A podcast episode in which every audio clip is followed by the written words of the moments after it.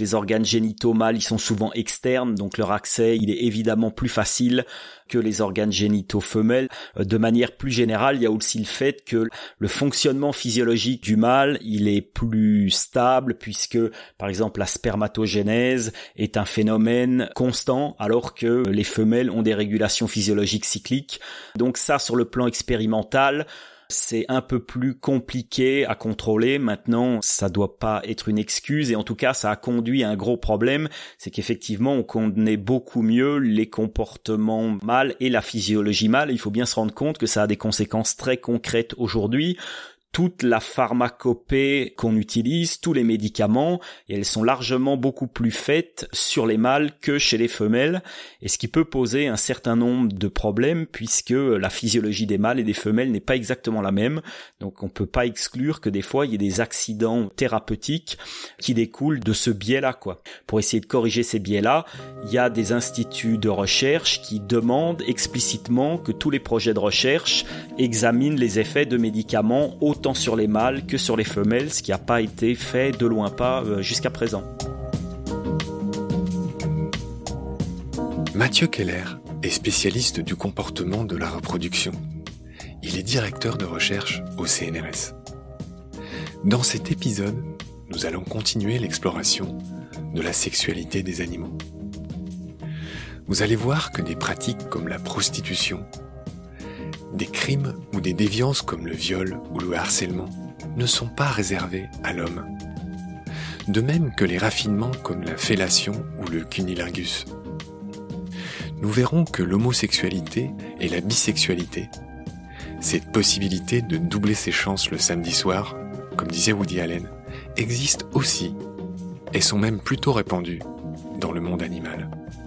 À la fin de cette série, je n'ai pas pu m'empêcher de poser cette question à Mathieu. Est-ce que la sexualité de l'homme a vraiment quelque chose de spécial? Sexualité des animaux, chapitre 4. Finale. C'est parti. Salut Mathieu. Salut Marc. Je suis ravi de te retrouver. On va tout de suite rentrer dans le vif du sujet. On explore les comportements sexuels les plus incroyables du monde. Et j'ai envie de te lancer tout de suite sur nos amis les porcs-épics qui surinent sur la tête pour se séduire. Ouais, bah figure-toi que c'est pas les seuls. Une espèce comme le bouc fait pareil. Et donc, on pense que ces comportements, ils ont plutôt un rôle olfactif pour diffuser leurs odeurs auprès de leurs partenaires sexuels. C'est ce qu'on avait vu avec toi dans le dernier épisode. Hein. On avait parlé d'un organe important chez certains mammifères qui s'appelle l'organe voméronasal, qui permet notamment au mâle de détecter, de percuter si une femelle est en chaleur ou non, et donc du coup de décider s'il va s'accoupler avec elle ou pas. Hein. C'est ça l'organe voméronasal. Voilà, l'organe voméronasal, c'est un organe olfactif qui est pas présent chez les humains, mais qui est présent chez beaucoup d'espèces de vertébrés supérieurs et qui est spécialisé dans la détection des odeurs, je dirais sexuelles ou des phéromones et qui donc permet de se renseigner sur l'état de réceptivité sexuelle d'un congénère. Voilà, c'est de l'utilité de la golden shower, hein, du fait de suriner les uns sur les autres. On vient de le voir, c'est pour détecter la réceptivité, si je peux dire ça comme ça, d'un partenaire, surtout de la femelle. Je voudrais que tu me parles, Mathieu, des pratiques de cunilingus et de la fellation chez nos amis, cette fois-ci, les chauves-souris. Oui, ça c'est donc des choses qui ont été observées euh, chez les chauves-souris. Il y a notamment des chercheurs indiens euh, qui ont montré que avant l'accouplement et après l'accouplement, donc les mâles pouvaient effectuer ce qui s'apparente à du cunilingus et qu'en fait ça avait une influence euh, sur la durée de copulation. Plus il y avait de préliminaires, plus la durée d'accouplement était longue et les chercheurs faisaient l'hypothèse que plus la fertilisation de la femelle était efficace incroyable, ce raffinement chez les animaux qui leur permettrait de se reproduire plus efficacement. J'ai lu aussi que la pratique du cunilingus pouvait avoir des effets prophylactiques et d'éviter certaines MST aussi chez les animaux. Je ne sais pas si tu as lu ce détail aussi.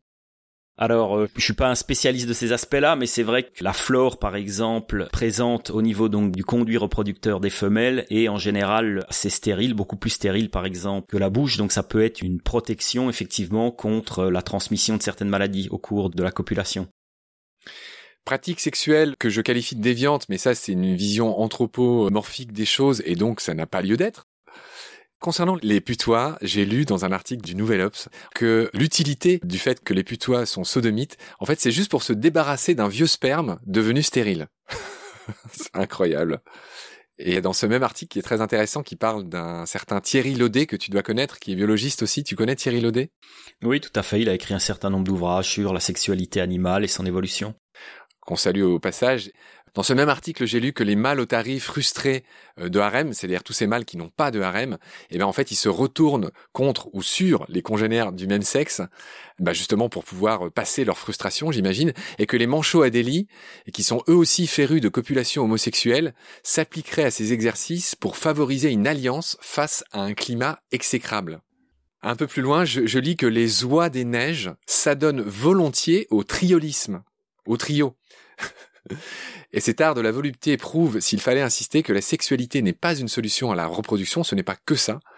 Et donc les plus audacieux des biologistes, dont tu fais peut-être partie, ont dû amorcer une autre analyse de ces divertissements érotiques, qui ne seraient pas donc, voilà, inutiles, n'est-ce pas? Oui, oui, puis ça soulève une grande question qui est la question du plaisir chez l'animal et notamment, enfin, du plaisir sexuel, mais du plaisir d'une manière plus générale, qui est une question scientifique qui est complètement je dirais, à explorer. Enfin, c'est vraiment un continent euh, inconnu de recherche sur l'animal. Oui, ça m'amène à la question de l'orgasme. On en a parlé euh, pareil avec toi en préparant l'émission. Et euh, moi, je, te disais que, par exemple, chez la truie, ceux qui passent leur journée à fertiliser des truies avec des pipettes se rendaient compte que c'était difficile, que dans plein de cas ça marchait pas, parce que en fait, l'orgasme, cette espèce de tremblement bah, que les humains connaissent bien, a une vertu qui est de permettre au sperme de féconder plus facilement, enfin en gros de l'amener plus facilement là où il doit aller. C'est ce que je lisais concernant les truies et la différence entre une fécondation artificielle hein, qu'on imagine avec une pipette et qui doit pas être très agréable pour les animaux et une fécondation naturelle qui serait beaucoup plus efficace. Donc l'orgasme, encore une fois, il n'est pas là juste pour faire plaisir, pour faire du bien, il a une fonction. Oui, oui, il a une fonction, comme tu viens de le dire, il permet plus facilement d'atteindre la fertilisation. Et effectivement, dans le cas de l'insémination artificielle, pour toutes les espèces d'élevage, où l'intervention est assez mécanique, on court-circuite un peu tous ces mécanismes, j'allais dire, de plaisir ou en tout cas de réception, des stimulations du mâle du côté femelle et on s'aperçoit qu'effectivement ça a des conséquences en termes de fertilité. Donc euh, même si l'orgasme c'est quelque chose qui est encore assez peu finalement étudié euh, chez l'animal, là aussi c'est des champs de connaissances euh, qui restent largement à défricher. Ce qui me laisse un peu euh, songeur, c'est que même chez des animaux euh, plus primitifs, euh, comme les fameuses limaces ou les escargots, on avait vu ça avec Déborah Hamon, notre hélicicultrice que j'avais interviewée dans un autre épisode, elle avait constaté que les accouplements chez ces êtres hermaphrodites duraient des heures. Et c'est voluptueux, ça dure des heures, et donc la nature aussi choisit cette manière de faire qui, j'imagine, a des avantages. On va continuer à passer en revue euh, les sexualités les plus incroyables. Et là, on va parler du batelier d'eau, qui est un insecte, et lui, il a un record. Alors il peut émettre un bruit euh, sexuel qui dépasse les 90 décibels. Donc ce qui pour un tout petit euh, insecte aquatique est effectivement quelque chose d'assez remarquable. Le batelier d'eau détient le record du plus fort bruit sexuel produit apparemment par un animal, faudrait vérifier, en frottant son pénis contre son ventre, il émet un son. Alors toi, tu dis 90 décibels, moi j'avais 100, mais c'est pas grave, c'est beaucoup. Hein. 100 euh, décibels de mémoire, on n'est pas loin de l'avion au décollage. Juste pour donner une idée de, l'intensité de ce son, 80 décibels, c'est la circulation automobile dense, avec des klaxons, tout ça. 90, c'est une moto ou le TGV qui passe à proximité ou un tracteur. 100 décibels, c'est un baladeur qu'on écoute à fond, à pleine puissance, voilà, ou des concerts, par exemple. Voilà, c'est ce type euh, de son. On va enchaîner, Mathieu. On va parler d'un autre comportement sexuel qui m'a fait sourire. Chez les macaques, les chercheurs ont montré que l'épouillage avait un avantage. Euh, oui, chez certaines espèces de macaques, euh, finalement, les femelles choisissent leur partenaire sur leur capacité d'épouillage et le temps qu'ils y consacrent. Là encore, l'idée un peu sous-jacente, c'est que les mâles qui passeront le plus de temps à épouiller feront certainement les meilleurs partenaires puisque ben, ça apporte un gain, je dirais, sanitaire en enlevant les parasites aux femelles. Donc euh, voilà, des mâles qui épouillent bien feront de bons partenaires. D'accord, on continue euh, les records. Après le batelier d'eau, cet insecte aquatique qui produisait un son jusqu'à 100 décibels, il y a les plus précoces, les acariens Acarophénax, Alors là, c'est un peu l'histoire de Jaime et Circe Lannister dans Game of Thrones. Alors ce sont les animaux les plus précoces. Pourquoi comment? Parce qu'en fait, apparemment, ils s'accouplent dans le ventre de leur mère jusqu'à ce que cette mère éclate. Je n'ai pas d'autres informations, c'est ce que j'ai lu quelque part. Ce n'est pas ta spécialité, donc je ne sais pas si tu peux me, confirmer, mais euh, voilà, c'est recensé dans la littérature. Ouais, non, là, je connais pas cet exemple particulier, mais voilà, effectivement, la, diversité animale est presque sans limite. Donc, euh, toutes les stratégies, on en découvre tous les jours des nouvelles et des, de nouveaux exemples qui sont plus spectaculaires les uns que les autres. J'en ai un qui me vient, pardon, euh, Mathieu. Une grande oubliée de notre de notre conversation. C'est un animal que j'aime beaucoup. On en avait parlé en plus, toi et moi. La hyène. Qu'est-ce que les hyènes ont de particulier? Alors les hyènes, c'est d'abord des sociétés matriarcales où c'est des, femelles qui sont dominantes et pas les mâles. Et en plus, elles ont un vagin mais qui s'apparente à un pseudo-pénis où les lèvres du vagin sont en fait euh, fusionnées. Et donc ça, ça implique euh, d'abord un accouplement assez acrobatique pour les mâles, puisqu'il faut presque qu'ils retournent leur pénis pour pouvoir pénétrer la femelle. Et puis aussi, ça induit une mise bas assez longue et difficile pour les femelles, puisque le jeune doit, euh, je dirais, euh, descendre tout au long de ce pseudo-pénis pour naître. Donc c'est assez inhabituel dans le monde animal. Alors on pense que notamment la formation de ce pseudo-pénis, il est lié un taux d'androgène qui semble assez élevé chez cette espèce. Mais voilà la particularité des hyènes. Ouais, elles ont beaucoup de particularités. Les hyènes, ce sont des animaux fascinants notamment le fait que les hyènes sont beaucoup plus proches des félins que des chiens finalement dans l'arbre phylogénétique.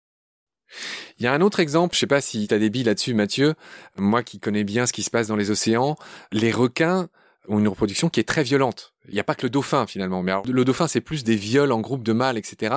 Chez les requins, il y a des morsures. Moi j'ai vu de mes yeux des femelles notamment de, de requins marteaux qui étaient très salement blessées par des mâles qui euh, cherchent à les agripper au niveau euh, du dos et ça laisse des blessures atroces des fois. Et d'ailleurs, Cyrielle Ward, que j'avais interviewé dans l'épisode sur les requins, avait expliqué que la plupart des femelles ont la peau littéralement beaucoup plus dure que les mâles pour pouvoir survivre à cette manière de se reproduire. Je sais pas si tu en avais entendu parler. Alors les requins, je connais pas bien leur comportement sexuel, mais on a des choses assez similaires dans des espèces plus proches de nous. Hein. Prends une espèce comme le cheval, les talons, quand il saillit la femelle, clairement, il mord assez violemment la crinière de la femelle. Donc il y a pas mal d'espèces où effectivement euh, l'accouplement n'est pas que volupté. Mathieu, j'ai sous les yeux un livre qu'on a eu la gentillesse de m'envoyer qui s'intitule Comme des bêtes, qui a été écrit par Caroline Lepage et qui est sous-titré euh, Les animaux au lit, dans lequel il y a mille exemples que je recommande aux auditorices. Et il y en a un que tu connais, c'est euh, les avortements contrôlés de Madame Gelada. C'est quoi le Gelada et c'est quoi cette histoire? Donc le gelada, c'est des singes qui vivent en Afrique, notamment je pense en Éthiopie, sur les hauts plateaux d'Éthiopie. Éthiopie, Érythrée en effet. Voilà. Et donc, ça rejoint un peu de ce qu'on a discuté dans un épisode précédent sur l'effet brousse, où si le, j'allais dire, le mâle avec laquelle la femelle s'est accouplée vient à disparaître, et dans le cas de ces singes, c'est souvent le cas d'un combat entre mâles et un, un, nouveau mâle devient dominant dans le groupe, alors les femelles qui ont donc été saillies récemment avortent, par ce changement finalement de hiérarchie au sein du, groupe social. Et ça, c'est aussi très adaptatif puisqu'il y a de fortes chances que si la femelle n'avortait pas, si elle mettait euh, donc au monde ses petits, il y aurait un comportement d'infanticide de la part du mâle puisque les mâles entre guillemets ne supportent pas ou n'acceptent pas dans le groupe des enfants qui ne sont pas leur descendance. Voilà. Donc la femelle finalement a tout intérêt à faire une espèce d'économie en avortant et cet avortement il est aussi déclenché un peu par euh, je dirais le comportement de garde du mâle qui vient un peu faire un espèce de harcèlement auprès de ces nouvelles femelles pour bien qu'elles comprennent qu'il y a un nouveau boss c'est que le nouveau boss euh, c'est lui quoi. En parlant de boss et en parlant de relative brutalité, et là encore on en avait parlé dans un autre épisode de Baleine, l'hippopotame brute épaisse, je suis en train de lire dans ce livre, L'hippopotame ne fait pas que tuer des rejetons qui ne seraient pas les siens pour s'accoupler avec les femelles qui les ont engendrés il a aussi une manière très goujatte de procéder, si j'ose dire, de besogner la femelle hippopotame, puisque en gros, ça se passe dans l'eau, il vient sur elle, et en gros, il manque de la noyer. Heureusement qu'ils peuvent rester sous l'eau euh, longtemps, les hippopotames, parce que la femelle a du mal à respirer. Elle, doit, lui, en gros, il se met à l'aise, mais elle, elle doit se battre pour venir respirer à la surface. Et ça t'a évoqué euh, quelque chose Ouais, oui, ça rejoint un peu euh, l'exemple on a déjà discuté dans un épisode précédent, qui est celui du canard, où bah, le canard a un accouplement un peu agressif et souvent donc se reproduit dans l'eau avec la canne et se positionne sur la canne, ce qui fait que assez vite elle a la tête sous l'eau et il vaut mieux qu'elle soit un peu bonne en apnée parce que c'est une situation un peu inconfortable pour elle. Mathieu, il y a un autre titre, enfin il y a beaucoup, il y a tellement d'exemples dans ce bouquin, mais il y a un titre qui m'a fait beaucoup rire, L'éléphant sur la béquille bien souvent. Et je crois que ça fait référence au fait que les femelles se reproduisent très peu. Il y a beaucoup d'années entre chaque reproduction d'une part. L'éléphant a un très long sexe. Il semble que c'est qu'on n'est pas loin du mètre 40. Je sais pas si tu as des billes sur le métrage de l'éléphant. Mais j'ai lu que les femelles éléphants avaient un vagin extrêmement profond et que c'était un héritage de leurs ancêtres aquatiques. Je sais pas si ça te parle. En tout cas, voilà. Enfin, il y a de la place chez les éléphants. Mais par contre, les mâles, c'est ce que dit Caroline Lepage, ils sont souvent sur la béquille. Alors moi, c'est une expression que je connaissais pas et être sur la béquille, apparemment, c'est un peu ronger son frein, c'est-à-dire ne pas parvenir à faire son affaire. Je vais le dire de cette manière pudique. Donc c'est ça que ça veut dire être sur la béquille. Apparemment, les éléphants sont souvent sur la béquille parce que les femelles sont très peu disponibles. Il y a un animal que je voulais mentionner, Mathieu, c'est le célèbre poisson pénis. Il y a eu un mème là-dessus sur Internet, c'est-à-dire qu'il y a une plage, je sais plus où c'était, je crois que c'était aux États-Unis, qui a été envahie par euh, ces êtres qui ne sont ni des poissons ni des pénis. En fait, c'est une sorte de verre en fait, qui ressemble comme deux gouttes d'eau à un pénis. Tout le monde s'est marré parce que la plage était recouverte de ce qui paraissait être des pénis. Et en fait, voilà, ce sont des vers apparemment qui sont consommés en Asie, plutôt bouillis, et qui sont aussi mentionnés dans le bouquin de Caroline, qui est vraiment euh, assez complet, je le recommande à nos auditorices. Mathieu, il y a un aspect dont on n'a pas parlé qui m'intéresse, c'est la masturbation. Est-ce que tu as deux, trois choses à nous dire sur la masturbation? Oui, alors d'abord que la masturbation, elle est connue, mais chez l'homme également, pour euh, augmenter la qualité du sperme. Attends, attends, excuse-moi, en quoi se masturber augmente la qualité du sperme? C'est-à-dire qu'en fait, ça permet d'évacuer l'ancien pour faire venir le nouveau. En gros, c'est ça ou? Et exactement, vous verrez que les gens qui doivent donner leur sperme, on leur demande de venir en ayant un délai d'abstinence ni trop court ni trop long pour que euh, les spermatozoïdes soient suffisamment euh, matures. Parce que si les spermatozoïdes sont trop vieux, ils sont pas assez fonctionnels, il faut pas non plus avoir eu un rapport trop proche pour qu'il y en ait suffisamment, voilà, pour qu'ils soient suffisamment accumulés dans les voies génitales mâles. Donc la masturbation elle est bénéfique à la fertilité et dans le règne animal, on l'a identifié chez, chez plusieurs espèces, par exemple chez les chevaux, les étalons frottent leur pénis contre leur abdomen. On trouve ça aussi chez les dauphins et on trouve ça chez les écureuils par exemple, qui pratiquent la masturbation avec entrain. C'est bien dit. Je viens de retrouver deux petits exemples, Mathieu, qu'on avait préparés ensemble. Parle-moi de cette offrande assez particulière de la mouche mâle alors oui, chez certaines espèces de mouches, finalement, il y a une espèce d'offrande nuptiale du mâle, qui est une offrande alimentaire, mais qui provient finalement d'une régurgitation du bol alimentaire du mâle, donc une offrande de vomi en quelque sorte pour euh, séduire la femelle, donc euh, chacun ses goûts, voilà. Et j'ai lu aussi quelque chose d'extraordinaire, là je ne comprends pas comment ça peut marcher, faut que tu m'expliques. Chez la Drosophila bifurca, comment dire, cette espèce produit un spermatozoïde qui est 20 fois plus grand que l'adulte. Oui, parce qu'on parle de plus grand dans la longueur, donc un spermatozoïde, en fait, c'est une tête et puis un flagelle très très long, une queue en quelque sorte très très longue, et cette queue, elle, est complètement roulée sur elle-même. Mais si on la déroule, ça donne des spermatozoïdes largement plus grands que le corps de l'individu qui les produit. Mais alors je comprends pas du tout à quoi ça sert que la queue du spermatozoïde, le fameux flagelle, soit plus long que parce que la femelle quoi, elle est plus grosse que le mâle ou c'est quoi l'histoire? Je ne sais pas si on a une explication fonctionnelle de à quoi ça sert, mais en tout cas, visiblement, euh, l'évolution a favorisé la production de très très grands spermatozoïdes. Il me semble qu'on n'a rien dit de scientifique sur une sorte de comparatif entre la monogamie et la polygamie. Tu peux m'en dire un mot? Donc monogamie ou, polygamie, finalement, c'est des organisations sociales qui sont euh, relatives à l'organisation de la reproduction et qui prennent des formes assez différentes, puisque dans la monogamie, c'est une forme d'association entre deux partenaires sexuels et cette monogamie, elle peut être très variable, elle peut être pour une saison de reproduction donnée, elle peut être aussi sur toute la vie des individus et qu'on oppose en général à la polygamie qui est une organisation où un individu d'un sexe se reproduit avec un groupe de partenaires de l'autre sexe.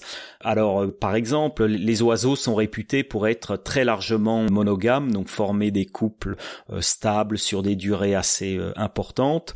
Cette monogamie, souvent, elle peut résulter euh, de conditions environnementales. Par exemple, on a tous en tête l'exemple des manchots à Delhi, où s'il n'y a pas une synchronisation entre le mâle et la femelle pour s'occuper de l'œuf, l'œuf, littéralement, il gèle sur la banquise.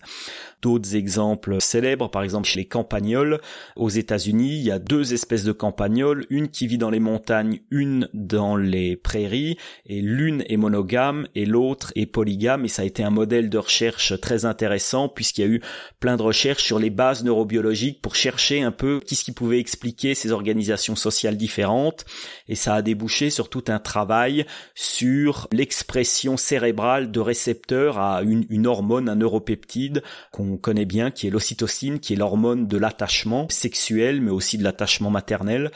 Et donc euh, les chercheurs ont montré que ces deux espèces, elles avaient une distribution des récepteurs qui était vraiment très différente et qui était visiblement responsable de cette différence d'organisation sociale. C'est intéressant. Et ce que tu dis me fait penser à un autre point qu'on n'a pas couvert, mais comment euh, tous les couvrir, même en quatre épisodes. Mathieu, on n'a pas parlé de la fameuse position du missionnaire.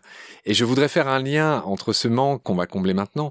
Il se trouve que j'ai appris, toujours pareil, en lisant le bouquin de Caroline Lepage, comme des bêtes, que la baleine copulait en position du missionnaire et que c'était aussi le cas chez les gorilles.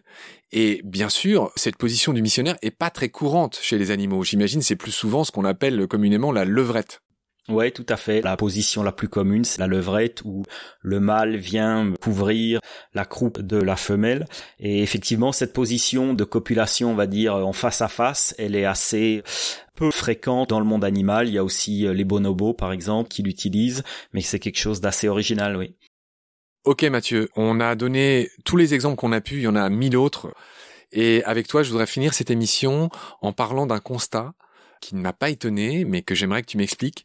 Il se trouve qu'on connaît beaucoup mieux les organes génitaux mâles, et de manière générale la sexualité des mâles, que les organes génitaux femelles. J'aimerais que toi, qui es chercheur, qui es un homme, tu m'expliques pourquoi. Alors, je sais pas si le fait que je sois un homme va faire que je vais avoir les meilleures explications, mais d'abord, il y a une explication assez évidente, c'est que les organes génitaux mâles, ils sont souvent externes, donc leur accès, il est évidemment plus facile que les organes génitaux femelles. Maintenant, ça n'est pas forcément une bonne excuse.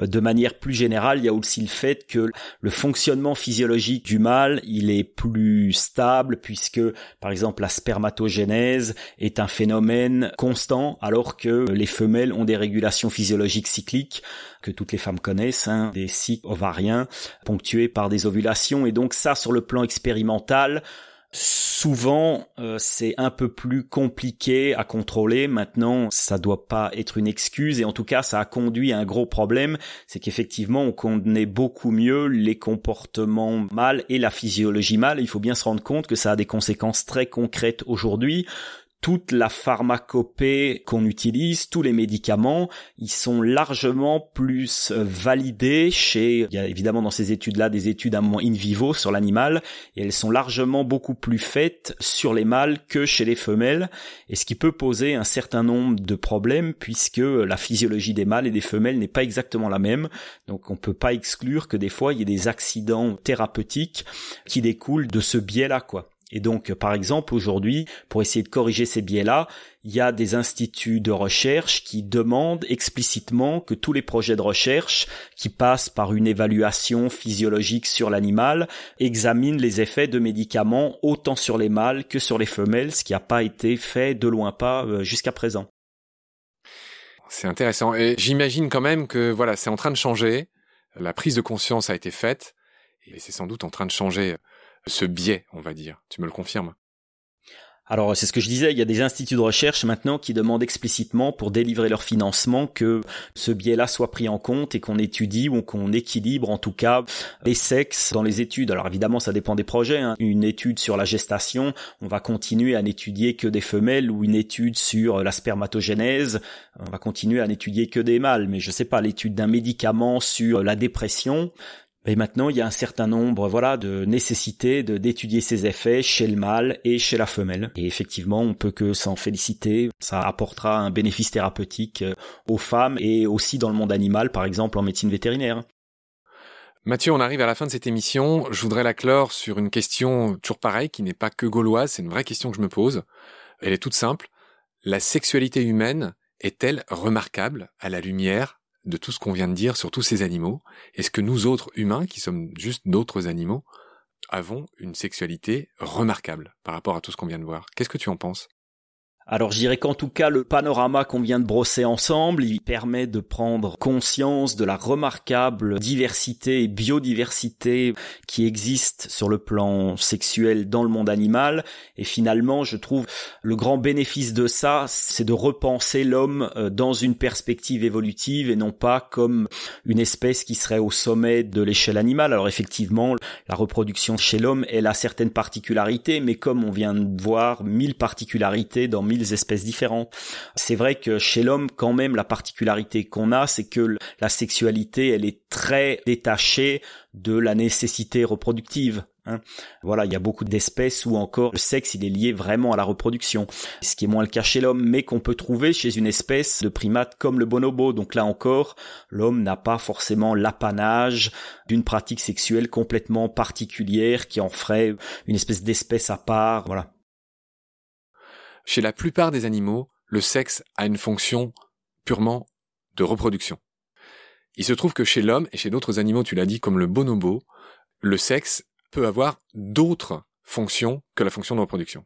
Chez les bonobos, ça sert à, en gros, faire l'amour, pas la guerre, c'est-à-dire à résoudre les conflits sociaux, à les lisser, à les apaiser.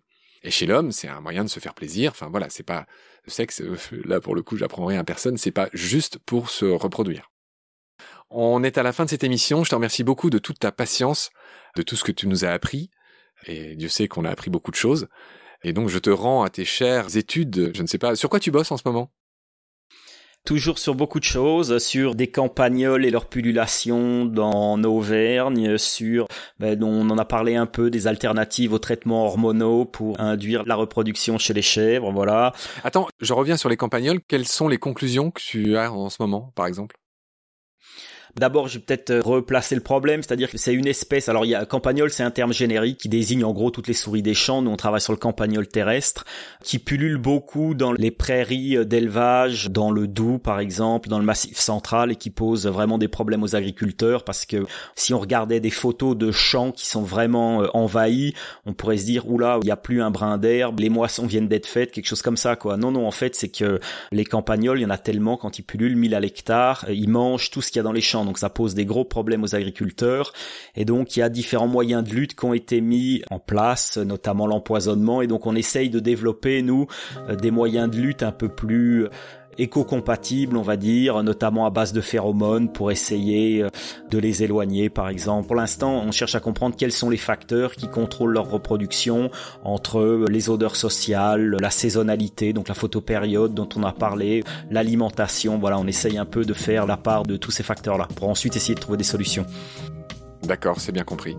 Je te remercie beaucoup Mathieu. Prends soin de toi. À très vite. Salut. Merci Marc, c'était très intéressant et à bientôt.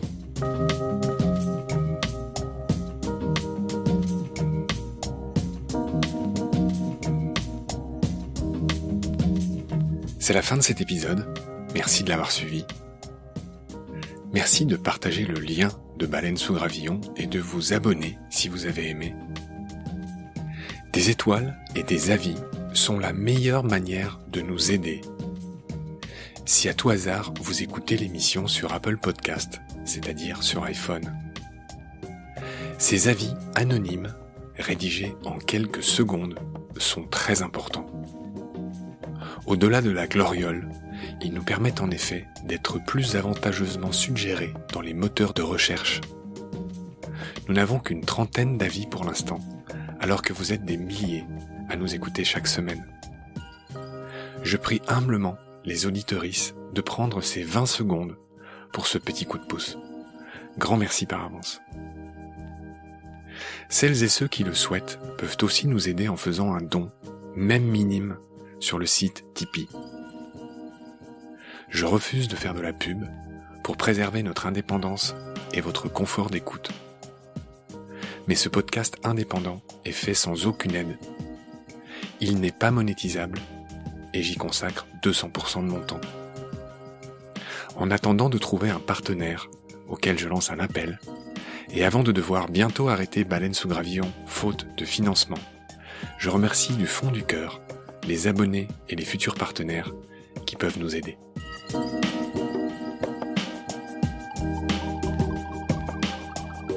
Vos critiques, conseils et suggestions sont toujours les bienvenus sur la page Facebook de Baleine sous Gravillon. Je remercie aussi tous les photographes animaliers qui viennent chaque semaine en toute simplicité, en toute générosité, partager leurs sublimes photos sur la page de Baleine sous Gravillon. Je remercie enfin mes équipiers pour leur aide précieuse. Sans oublier Félix Labande, l'auteur sud-africain de la chanson du générique. Je vous retrouve très vite pour un nouvel épisode. Et d'ici là, prenez soin de vous et de ce qu'il y a autour de vous. Merci. À bientôt.